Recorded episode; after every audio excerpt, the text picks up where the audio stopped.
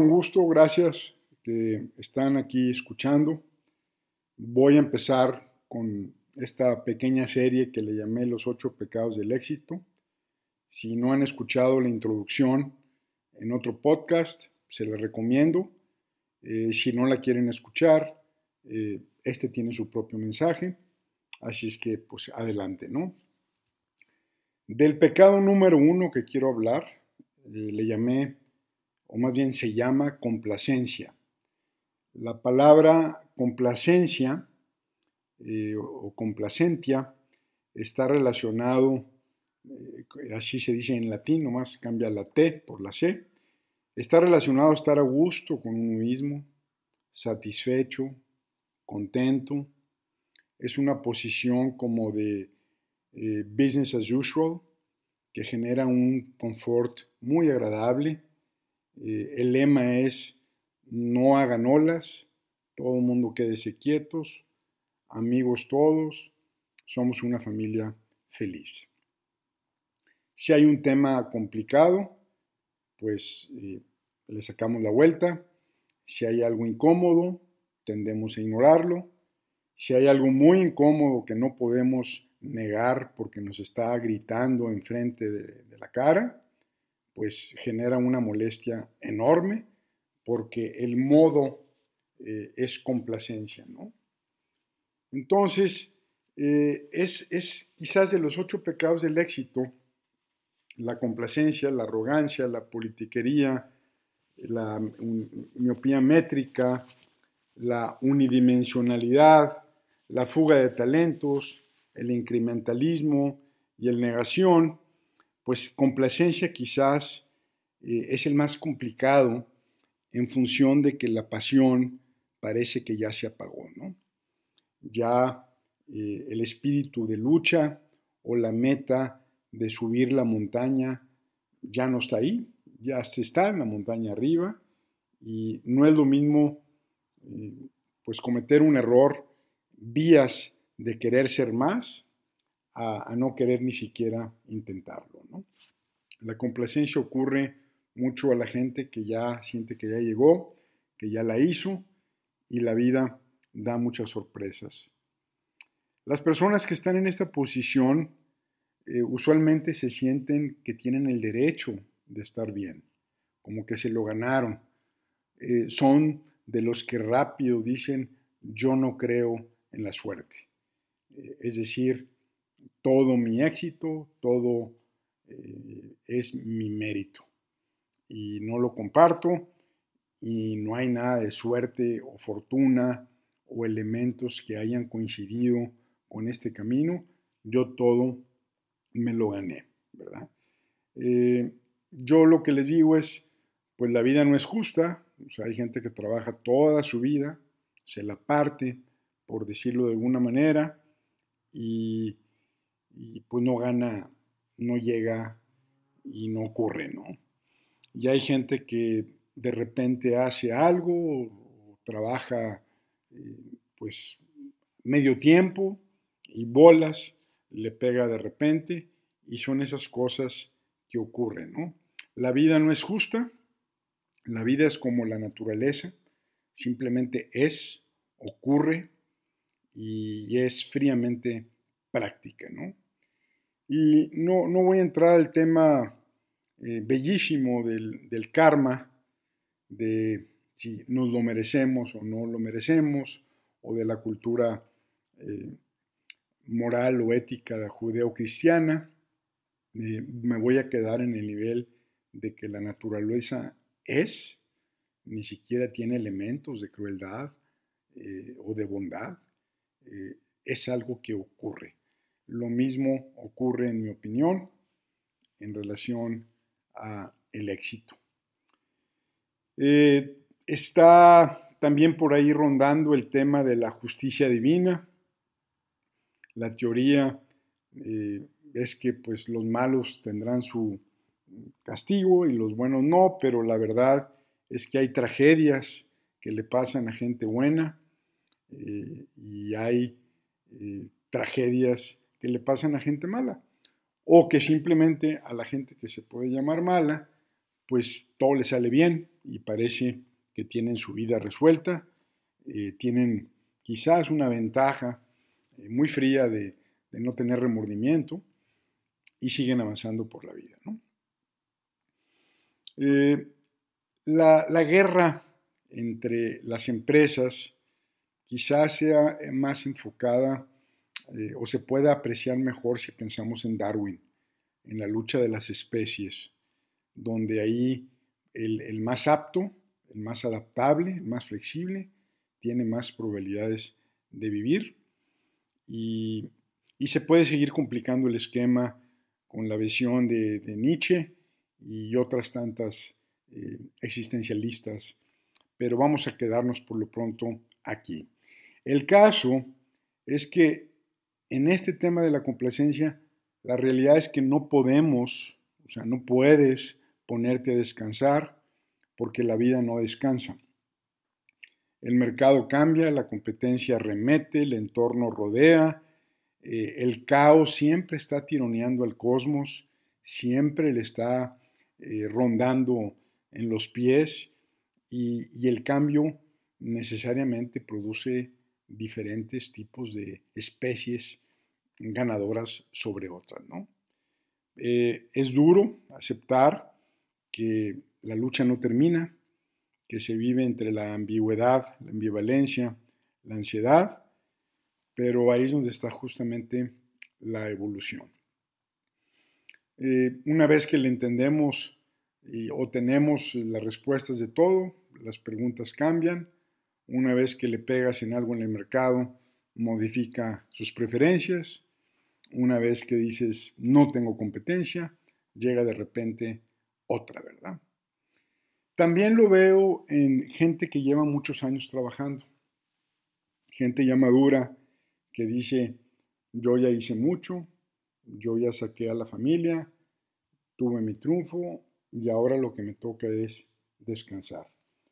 Bueno, si tienes eh, los fondos necesarios para hacerlo y no están siendo arriesgados eh, en negocios o invertidos en negocios, pues afortunado, que lo disfrutes.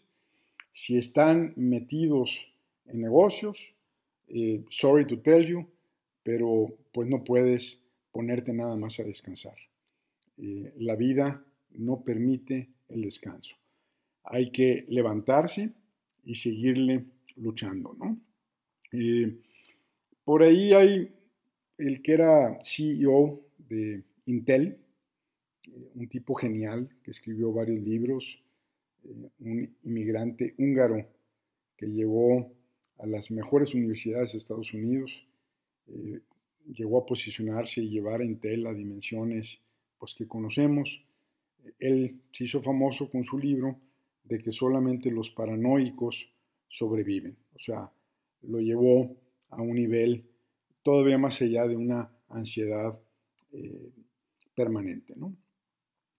Entonces, eh, cuando se acaba esa ansiedad por vivir, por luchar o por sentirse de que ya se llegó a la montaña, eh, empieza esa ansiedad ligeramente a convertirse en una forma de depresión. La ansiedad, eh, en la ansiedad está el anhelo, el hambre, el deseo, el coraje. En la depresión está el estacionamiento, está la entropía y pues se pueden mover muy fácil de un lugar a otro. Eh, eh, estar vivo, pues es estar incompleto, vacío, mocho, como le quieren llamar. Por eso estamos siempre buscando cómo completarnos, cómo llenarnos, cómo integrarnos.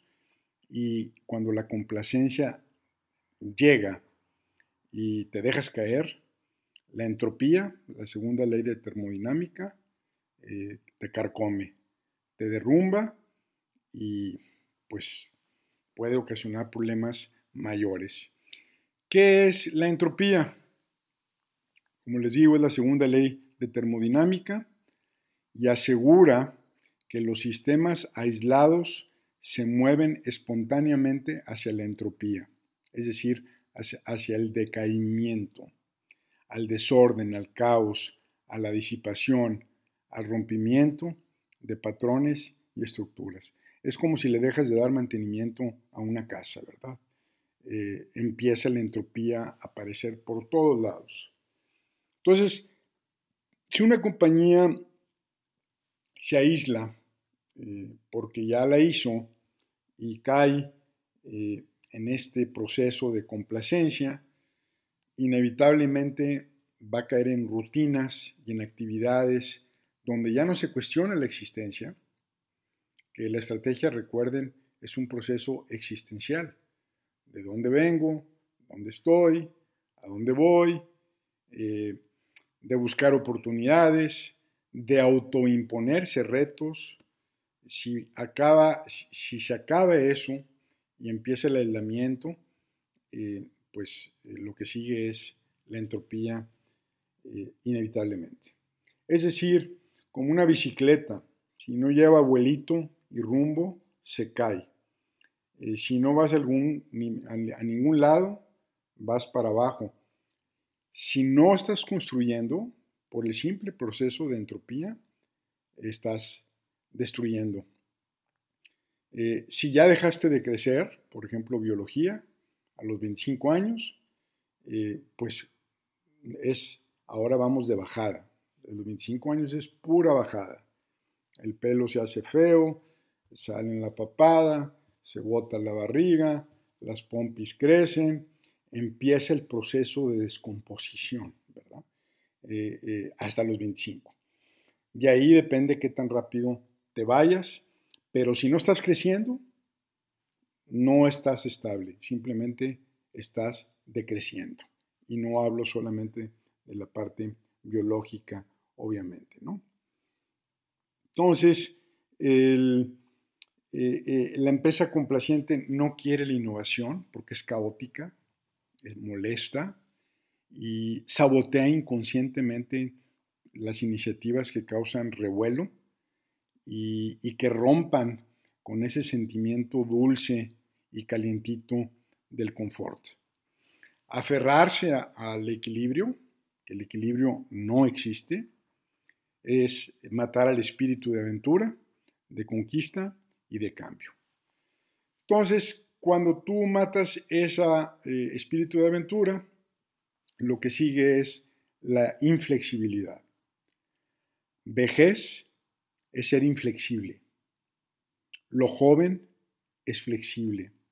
Vean un bebé cómo se estira, cómo se cae, cómo se agarra fácilmente los pies, cómo eh, tiene toda la flexibilidad del mundo. Está en, su niñez, ¿verdad? Y el, y el viejo, pues el viejo batalla para bajarse el carro, para subirse el carro, para caminar. Entonces, eh, hay compañías que tienen muy pocos años que son viejas por inflexibles y hay personas que independientemente de la edad son tan inflexibles que se les puede llamar tranquilamente viejos. ¿Cómo lidiar con la complacencia? Bueno, eso está un poquito más complicado. Mi propuesta es que se requiere una crisis. Si no existe, hay que encontrarla. Y si no se encuentra, hay que inventarla, hay que tener la audacia de ponernos nuevos eh, objetivos y nuevas metas. Eh, todo mundo necesita de repente un susto que nos cargue adrenalina. A veces una crisis es justamente lo que necesitamos para que nos sacuda eh, y, nos, y nos mueva hacia mejores cosas, ¿no? En la antigüedad pues iban con los oráculos y con que un oráculo les dijera, te veo que estás en peligro, era suficiente para que la gente eh, retomara eh, las armas y retomara la conquista. Se requiere también de un héroe que inspire a lo nuevo, una, una chispa que dispare voluntades y obviamente lo mejor y lo más bonito es que alguien tenga la capacidad de vender un nuevo sueño, un nuevo anhelo. Entonces, con esto cierro eh, la complacencia. eh, es complicado en función de que es un estado, es una actitud, es una orientación y, esto requiere de, una sacudida. Hay empresas tan buenas que aguantan muchas malas decisiones. Hay empresas tan buenas que aguantan mucha complacencia. O sea, te dura varios años el éxito a pesar de que varios años tengas complacencia. El tema es que de repente llega el trancazo. Entonces, pues una amenaza, eh, algo que nos acuda, alguien que nos grite, un consejo de administración, un amigo que ve el negocio fríamente, un socio nuevo, eh, algo que nos diga la complacencia mata. El siguiente pecado del que voy a hablar es arrogancia. Que tengan buen día.